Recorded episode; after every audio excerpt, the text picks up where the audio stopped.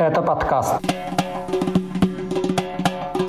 Угроза из Чечни Ахмеду Закаеву и Анзору Масхадову. Арест ростовского журналиста за репост об умном голосовании. Задержание вора в законе и награждение Кадырова орденом за заслуги в медицине. Об этом в новом выпуске подкаста «Кавказ Реалии». О главных новостях этой недели на Северном Кавказе вам снова расскажу я, Катя Филиппович. Привет! Накануне выборов в Чечне глава республики Рамзан Кадыров провел многочасовую беседу с бывшими чиновниками сепаратистской Ичкерии. Он заявил о том, что идея независимости Чечни от России была уничтожена руками самих ичкерийцев, а он и его отец Ахмад Кадыров спасли народ от истребления в новой войне. Эта встреча могла стать ответом на выступление проживающего в Великобритании чеченского политика Ахмеда Закаева, который представляет себя как премьер-министра Ичкерии в изгнании. Накануне он поучаствовал в онлайн-конференции, посвященной 30-летию провозглашения независимости Чеченской Республики.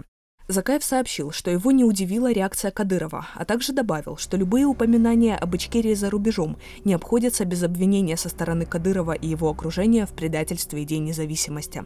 Об этом нашему подкасту рассказал сам Ахмед Закаев. Любое упоминание а, правительства Чеченской Республики Ичкерии за рубежом или людей, которые сегодня вспоминают и представляются как легитимно, как э, представителями э, вот этого правительства или э, участниками вот этих событий, которые дают э, правильную правовую оценку этим событиям, вот они и реагируют. Дело в том, что а, появление чеченцев, которые говорят и обсуждают, говорят о а, чеченской независимости, каждый раз подчеркивает, что они являются, что он в частности является предателем, коллаборационистом, он и его отец, что они предали интерес чеченского народа. И вот в связи с этим он собрал людей практически которые зависят от него, и он каким-то, когда-то по каким-то, по, по какому-то поводу э, они ему задолжали. Кто жизнью обязан, там присутствовали и такие, э, кто каким-то материальным благополучием, кто э, должностями, которые они занимаются. Вот он собрал э, этих людей, и они э, вчера, пытаясь опорочить тех, кто стояли у истоков э, чеченского государства, провели вот это мероприятие почти пять часов. Я, честно говоря, это только фрагментами э, просмотрел, и, естественно, у меня не было ни времени и ни желания слушать их все пять часов. Вскоре после публикации пятичасового видео Кадыров снова появился в эфире. На этот раз в Инстаграме вместе со спикером парламента Чечни Магомедом Даудовым. На видео он вновь обрушился на Закаева с угрозами. В частности, Кадыров пригрозил ему, что сожжет его в синем пламени. Это цитата. Глава Чечни утверждает, что Закаев не выполнил свое обещание, согласно которому он должен был окончательно вернуться в Чечню. Он также цитирует слова ичкерийского чиновника, который якобы говорил, что никакой другой падишах ему не подходит, кроме Кадырова. Сразу после этих эмоциональных угроз региональный руководитель заявил, что его критики именно этих угроз и добиваются. По словам Кадырова, на основе его заявлений в интернете они получают политические убежища в разных странах. Угрозы в свой адрес Закаев получает от Кадырова не в первый раз. Ранее глава российского региона пригрозил Закаеву физической расправой из-за его слов о спецоперации в Чечне, в которой был убит Амир Аслан Бетукаев и еще пять членов подполья. Тогда ичкерийский вице-премьер выразил соболезнования родным убитых, а также назвал их национальными героями. Это цитата Закаева. Тогда Кадыров угрожал ему заточением в подвале и убийством. В этом же эфире Кадыров также раскритиковал и живущего в Европе Анзора Масхадова, сына убитого президента самопровозглашенной Ичкерии Аслана Масхадова. Чиновник предложил ему приехать на родину и подорвать себя в центре Грозного. Это снова цитата. По мнению Кадырова, таким образом Масхадов должен был доказать свое мужество. Пролетарский районный суд в Ростове признал главного редактора независимого издания «Голос» Игоря Хорошилова виновным в распространении экстремистских материалов. Поводом для этого стал репост в Фейсбуке с логотипом умного голосования. Это проект команды оппозиционного политика Алексея Навального, структуры которой в России признаны экстремистскими. Журналист получил 10 суток административного ареста. Ростовский областной суд оставил это постановление в силе. Защита просила его отменить или хотя бы снизить наказание до 4 суток ареста. Дело в том, что Хорошилов член территориальной избирательной комиссии Ленинского района Ростова-на-Дону. Из-за ареста он не сможет контролировать предстоящие выборы.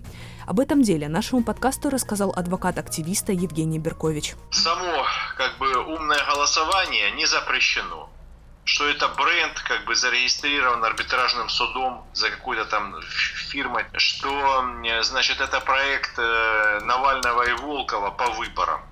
То есть к деятельности ФБК он отношения не имеет.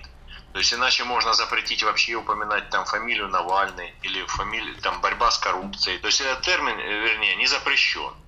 На нем изображена значит, эмблема партии «Единая Россия», медведь там, и написано там «Нет э, Единой России». Там. То есть э, это агитация против э, там, правящей партии. Критиковать эту партию можно. Все партии равны на участие как бы, в выборах предстоящему голосованию полиция готовится и на Кубани. Нескольким активистам из разных районов Краснодарского края поступили вызовы в отделы для неких бесед. Пока известно о беседах с силовиками активиста и члена участковой избирательной комиссии Красноармейского района Виталия Молдованова, активистки из Кореновского района, а также автора телеграм-канала «Титушки Краснодара» Виталия Ватановского.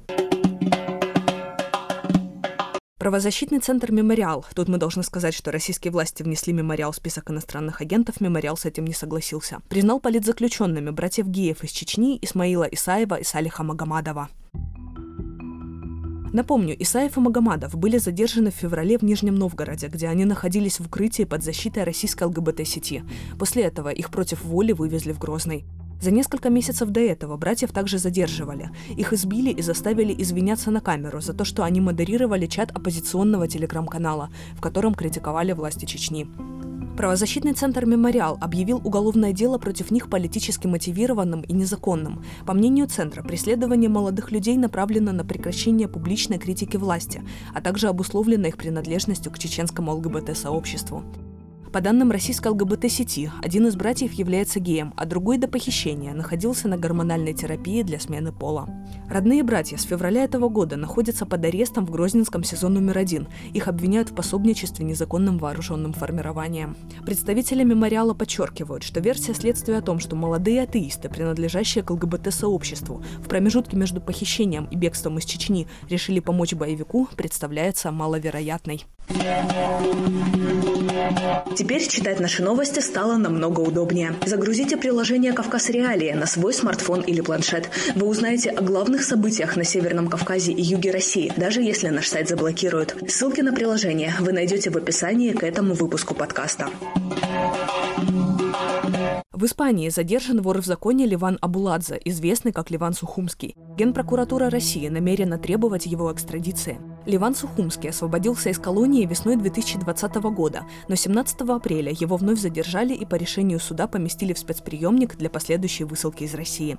В декабре прошлого года он сбежал из здания Октябрьского районного суда Владимира, попросту отлучившись в туалет. Спустя почти год Абуладзе задержали в аэропорту Барселоны при попытке въехать в страну по фальшивому паспорту. В России он обвиняется по статье о занятии высшего положения в преступной иерархии. Она предусматривает до 15 лет лишения свободы. Другая криминальная новость из Ставрополя. На этой неделе в Минводах задержали вора в законе Талиха Даглиева, известного как Толик Нагинский. 37-летний Даглеев приехал в Минводы на лечение и там же был задержан. Полиция сообщила об изъятии у него крупной дозы героина. В отношении него возбудили уголовное дело, обвинив в незаконном хранении наркотиков в крупном размере. В эфире телеканала НТВ появился сюжет, в котором мать страдающей нарколепсией жительницы Читы Александра Писаренко рассказала о чудесном исцелении дочери главой Чечни Кадырова.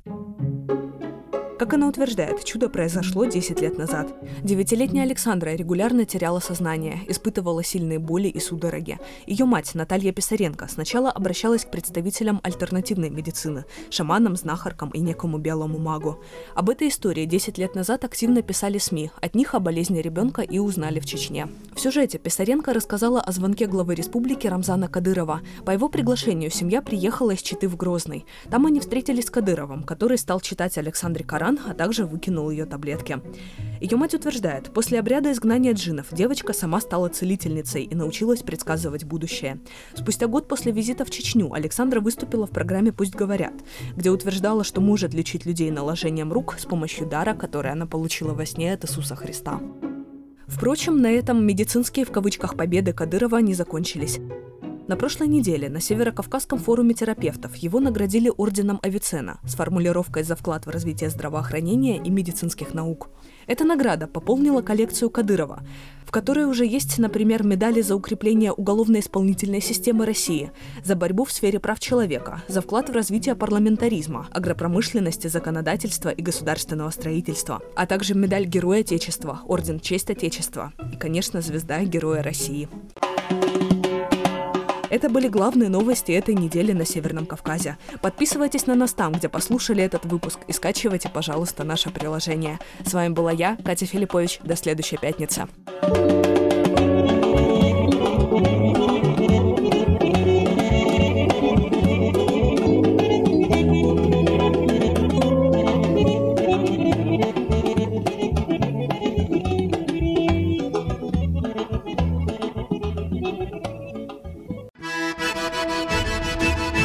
Салам алейкум! Здравствуйте! У микрофона Майбек Вачигаев, и я представляю вашему вниманию подкаст «Хроника Кавказа».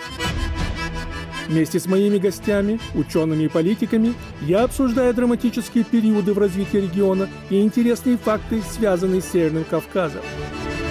Слушайте подкаст «Хроника Кавказа» с Вачигаевым на любой удобной для вас аудиоплощадке.